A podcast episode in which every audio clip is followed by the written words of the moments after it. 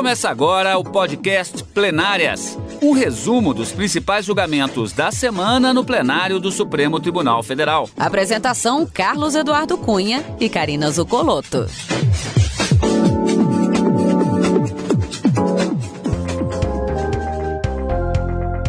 Hoje, com os principais momentos das sessões dos dias 23 e 24 de março de 2022. Karina, com diversos destaques que nós tivemos entre os julgamentos da quarta e da quinta-feira, mas com um específico que, inclusive, havia uma expectativa sobre se haveria muita polêmica em relação a um tema que chama bastante atenção. Mas, curiosamente, houve uma unanimidade no entendimento e relativamente pouca polêmica em relação a este processo julgado, iniciado e julgado na quarta-feira. Exatamente. A Lei Maria da Penha teve a sua constitucionalidade confirmada a partir de uma alteração legislativa que foi feita em 2019. A lei, que é de 2016, com essa alteração, permitiu que a autoridade policial, o delegado ou a própria polícia possa afastar o agressor daquela mulher que esteja em risco, correndo risco da sua integridade ou da sua vida no âmbito do seu próprio domicílio. E, essa, e esse afastamento, essa medida protetiva, ela deve ser submetida no prazo de 24 horas para um juiz competente para ele avaliar se mantém ou não aquela medida que foi aplicada pela autoridade policial. Então, a legislação ela trouxe uma inovação para permitir a atuação dessa autoridade policial sem a necessidade prévia de uma decisão judicial.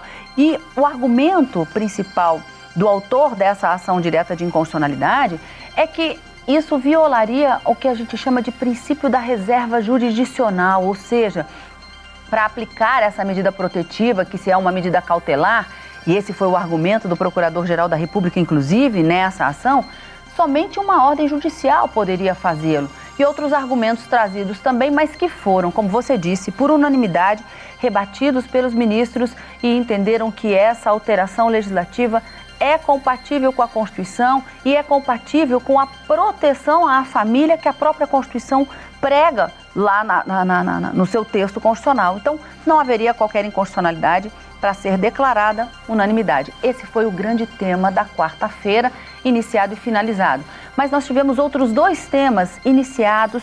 Na verdade, um foi retomado e suspenso em razão de um pedido de vista e que trata justamente também de uma alteração legislativa que acabou com o voto de qualidade, aquele chamado voto de Minerva, né, quando dá um julgamento por empate, Cadu, lá no CARF, no Conselho Administrativo de Recursos Fiscais, envolvendo a, a julgamentos sobre débitos tributários ou créditos da fazenda, vamos, vamos dizer assim. Então, o contribuinte deve e está questionando esse débito. A segunda instância, o julgamento é feito por esse CARF, por esse Conselho Administrativo de Recursos Fiscais. E a alteração legislativa previu que, quando esse processo administrativo estiver sendo julgado por esse órgão colegiado e der um empate, não há mais o voto de qualidade, esse voto de desempate. Vai prevalecer a decisão mais favorável ao contribuinte. E justamente a extinção desse voto de qualidade veio a ser questionado nesse julgamento, que foi retomado na quinta-feira, mas foi suspenso em razão de um pedido de vista do ministro Nunes Marques. Então, embora nós já tenhamos seis votos pela manutenção da constitucionalidade da norma, o julgamento ainda segue, deve ser, esse tema deve voltar ao plenário. E um outro julgamento na quinta-feira, no finalzinho da sessão, o ministro Luiz Fux chamou a julgamento também um outro assunto que se discute a partir de que momento deve ser iniciada a contagem da chamada prescrição da pretensão executória da sentença condenatória. O que isso significa, Cadu? Quando Nossa, uma é pessoa. É quando a pessoa é condenada criminalmente, ela cometeu um crime e foi condenada pela justiça. A partir de que momento o Estado tem, a partir de que momento inicia o prazo prescricional para que essa pessoa efetivamente cumpra essa pena. É isso que se busca dizer. Se é a partir do trânsito em julgado da sentença condenatória, aquele momento em que não cabe mais recurso para a acusação, Ministério Público, ou para ambas as partes, réu e Ministério Público, réu condenado e Ministério Público. Essa é a discussão nesse outro assunto, cujo julgamento foi iniciado, relatório sustentações orais mas logo em seguida suspenso. Então é um tema que deve voltar ao plenário e a gente vai acompanhar tudinho aqui na TV Justiça. Por isso que eu disse muita coisa para a gente falar hoje, inclusive porque hoje é dia de conferir também julgamentos do plenário virtual. Plenário virtual. Só para lembrar, agora no panorama geral que a Karina fez, estamos falando do que vamos abordar ainda hoje, dos julgamentos do chamado plenário presencial. É aquele que estava sendo feito até há pouco tempo, vale a pena relembrar isso, é por meio de videoconferência, mas é uma situação prevista de estarem presentes eh, magistrados, Ministério Público e advogados no plenário do Supremo Tribunal Federal. Durante dois anos, pela pandemia, tivemos as videoconferências.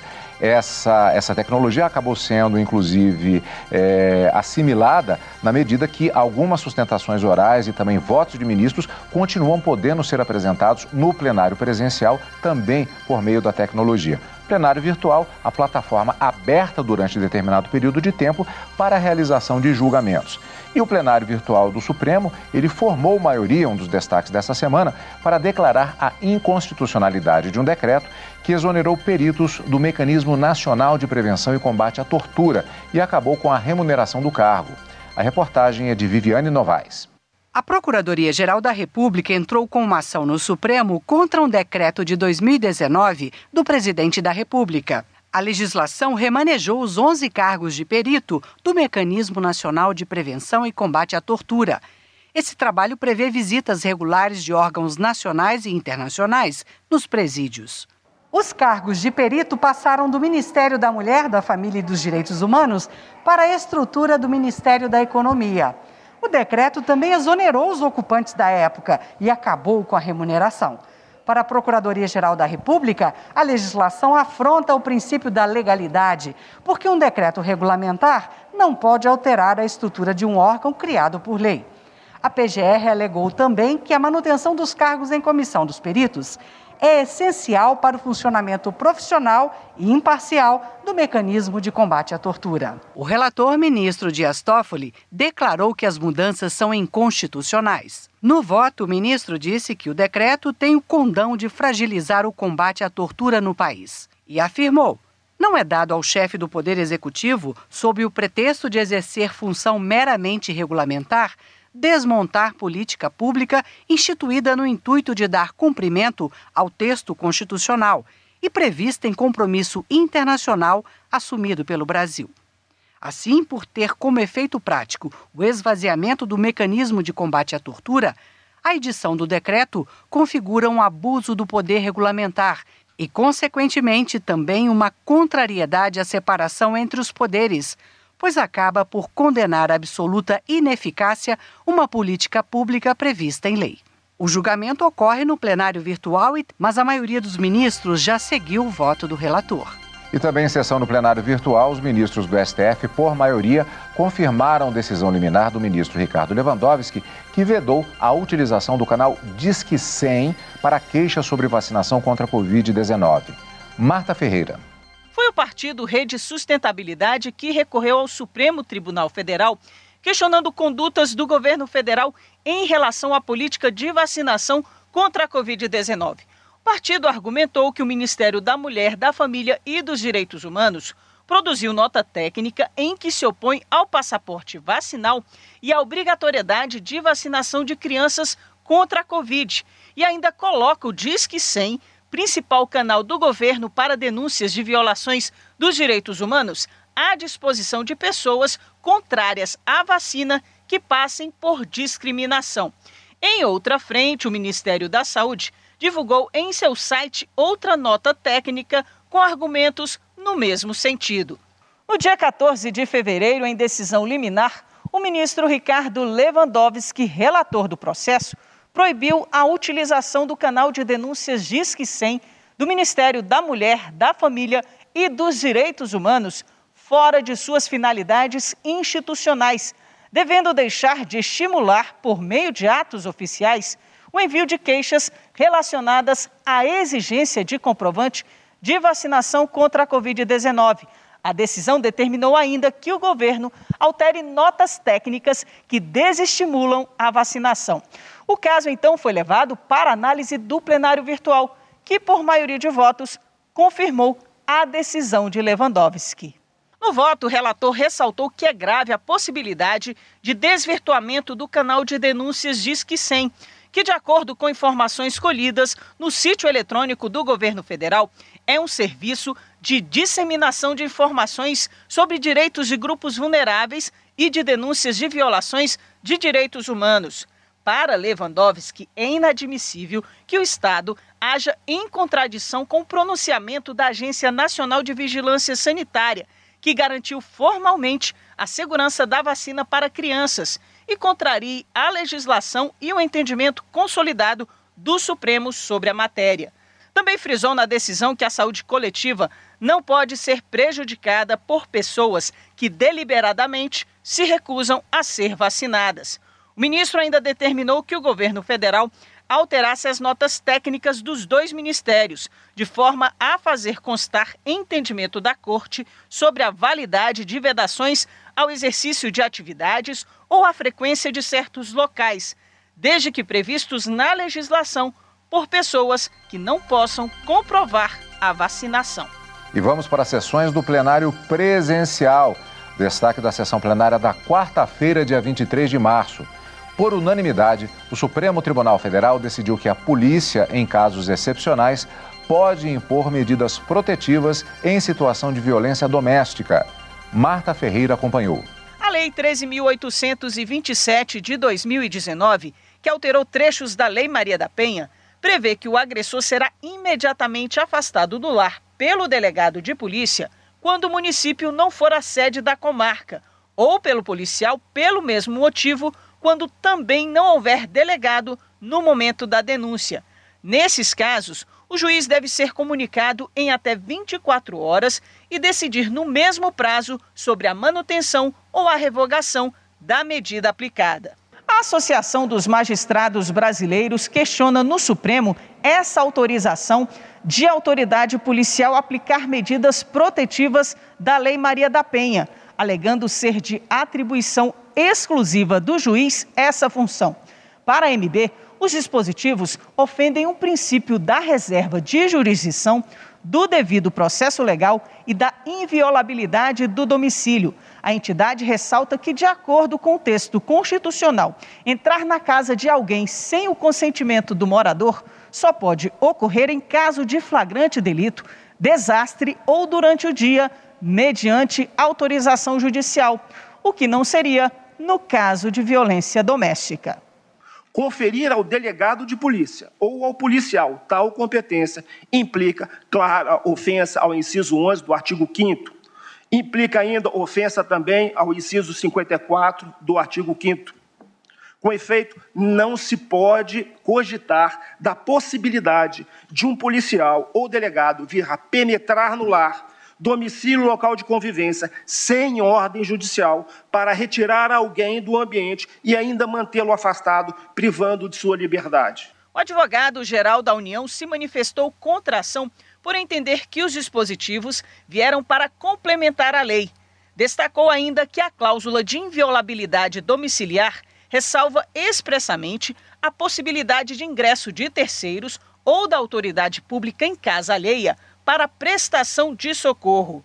Portanto, não há afronta à reserva de jurisdição, mas sim mero diferimento da análise do magistrado no caso concreto, em decorrência da urgência que o caso requer.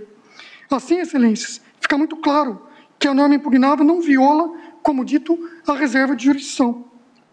Tampouco levaria, como dizem, como diz a autora, a um suposto estado policialesco, conforme dito há pouco. O Procurador-Geral da República se manifestou pela procedência do pedido da AMB, por causa da ofensa ao princípio da reserva de jurisdição.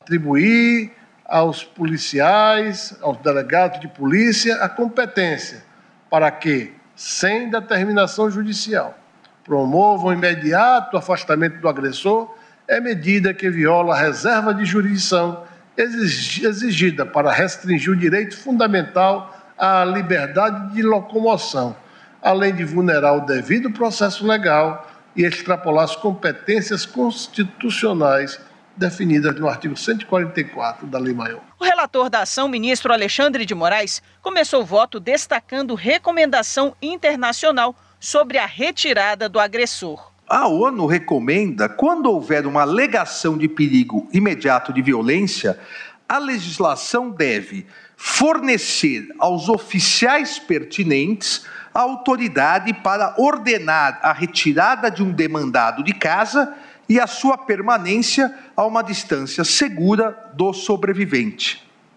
Estabelecer que o procedimento ocorra em caráter ex parte, sem qualquer audiência, e deve outorgar prioridade à segurança do sobrevivente sobre os direitos de propriedade e outras considerações.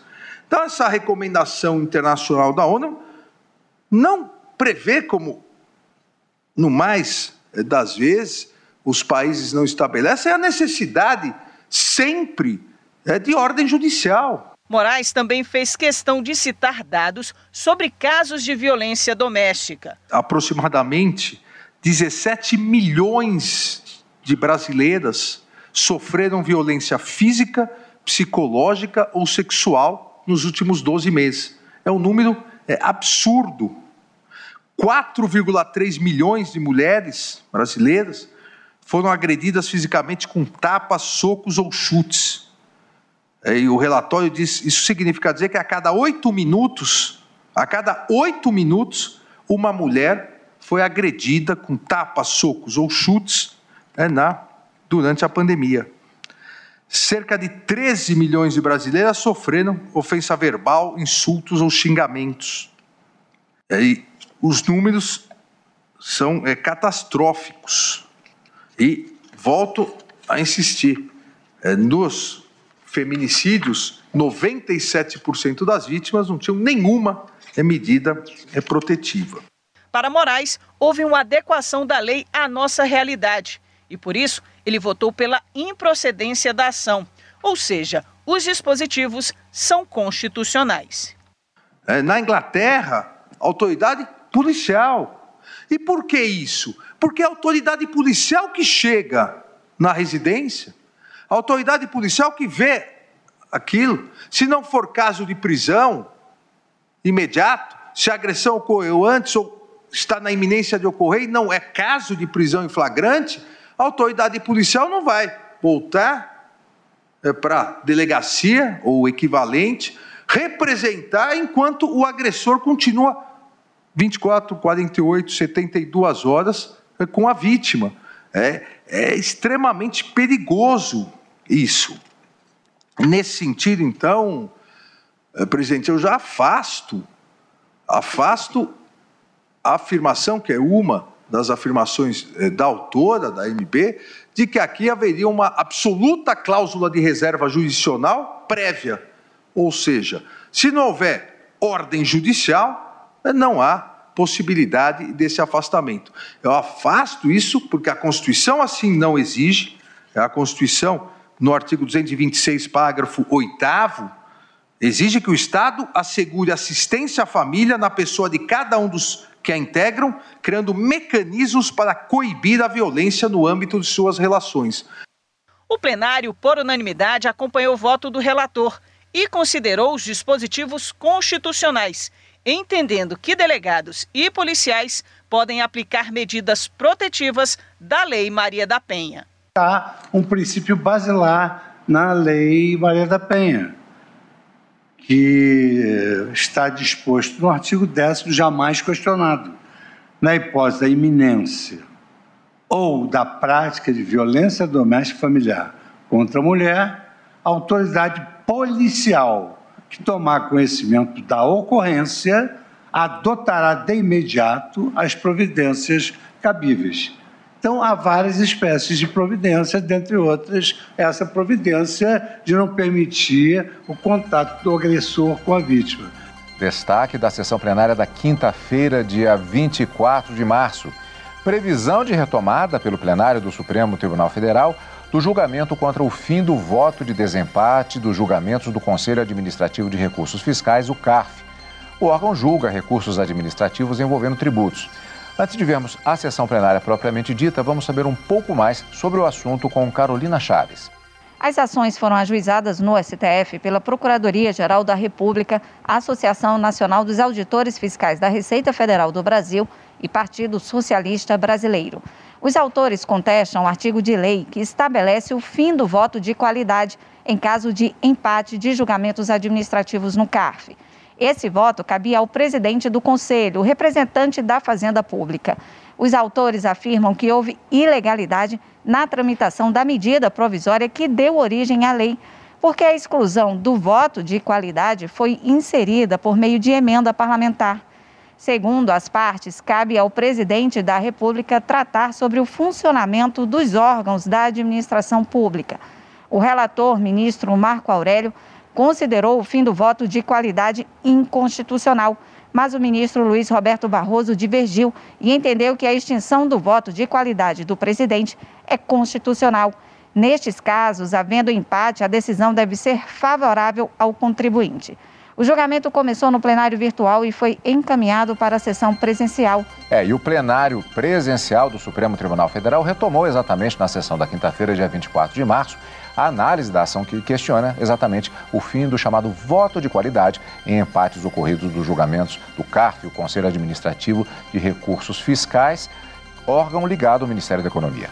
Marta Ferreira também estava acompanhando a sessão plenária. Dispositivo da Lei 13.988 de 2020 estabelece o fim do voto de qualidade em empate nos julgamentos administrativos fiscais do Conselho Administrativo de Recursos Fiscais, o CARF, órgão que integra o Ministério da Economia e é responsável pelo julgamento de segunda instância do contencioso fiscal na esfera federal.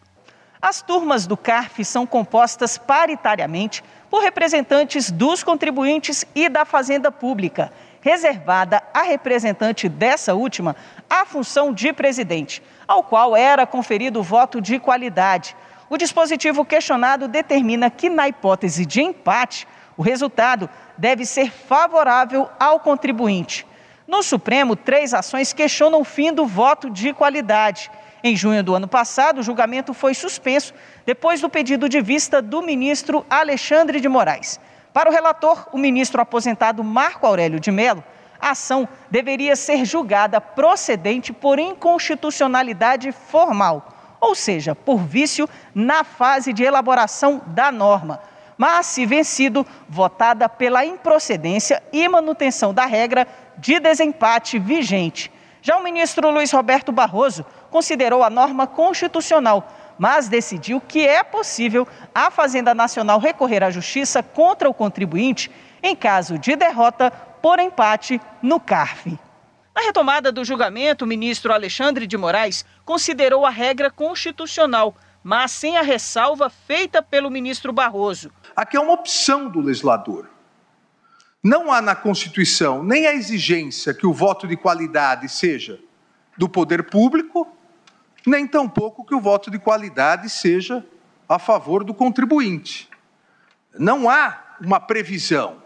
Agora, o que existe na Constituição, e nós sabemos que é o capítulo mais importante é, da, da parte tributária constitucional, o que existe na Constituição são garantias aos contribuintes. Uma série de garantias aos contribuintes, uma proteção do contribuinte em relação a eventuais abusos, é, eventuais é, distorções é, do Estado a ministra Carmen Lúcia e os ministros Edson Fachin e Ricardo Lewandowski acompanharam também o entendimento do ministro Alexandre de Moraes. Afastando as alegações de inconstitucionalidade formal ou material, estou julgando também improcedente a ação, mas restringo-me rigorosamente a esta, declara a esta declaração ou ao reconhecimento, da, portanto, da constitucionalidade, sem me adiantar naquilo que foi proposto pelo ministro Luiz Roberto Barroso, a quem peço venha, no sentido de que isto teria que ficar constante como uma autorização, o que não significa, como também aqui já foi enfatizado, que nos casos específicos que a legislação prevê a possibilidade de questionamento judicial possa ter de acontecer em casos específicos. Ademais, se não houvesse esse argumento teórico, parece-me haver um argumento prático que o que se almeja a rigor é a redução da macro litigiosidade fiscal e eh, o outro caminho parece-me traduzir-se em maior litigiosidade. Por isso, senhor presidente,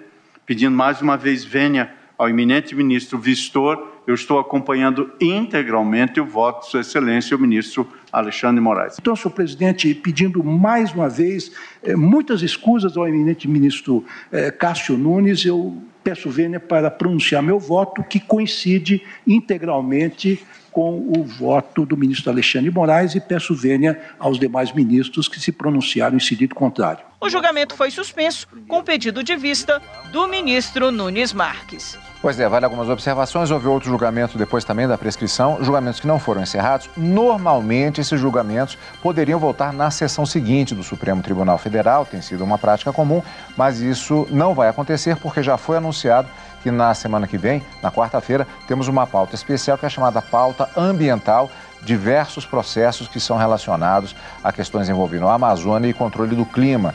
E então já há uma perspectiva de remarcação desses julgamentos para continuidade em outras sessões plenárias do Supremo Tribunal Federal. Mas voltando especificamente à questão do CARF, tivemos alguns votos já apresentados e temos uma maioria em relação especificamente à questão da constitucionalidade, na medida em que há também o voto do ministro Marco Aurélio apresentado no plenário virtual é, e que, é, nesse sentido, pelo menos, havia a questão da constitucionalidade, a, se fecha uma maioria. Só que o voto dele, na totalidade, ele é um pouquinho diferente. Dificulta aquela história do, ah, foi seis, está em 6 a 0, mais ou menos, né? É, o ministro Marco Aurélio, ele votou quando o processo ainda estava no julgamento no plenário virtual. E como o ministro Marco Aurélio já se aposentou, o voto dele prevalece. Ministro André Mendonça não participa dessa votação, porque ele sucede o ministro Marco Aurélio na cadeira e como o voto do ministro Marco Aurélio já foi computado, ele permanece. E ministro Marco Aurélio entendia que a norma uh, ela é fruto do, que, do chamado contrabando legislativo. Como a norma foi criada, essa, essa extinção do voto de qualidade foi inserida por uma emenda parlamentar numa lei de conversão de uma medida provisória, que para o ministro Marco Aurélio não tinha afinidade de tema para que essa emenda pudesse ser inserida, ele entendia que a norma deveria ser declarada inconstitucional por conta desse vício formal, desse jabuti que tanto eles falaram durante o, o, julgamento. Mas tecnicamente é chamado de contrabando legislativo aqui no Supremo Tribunal Federal.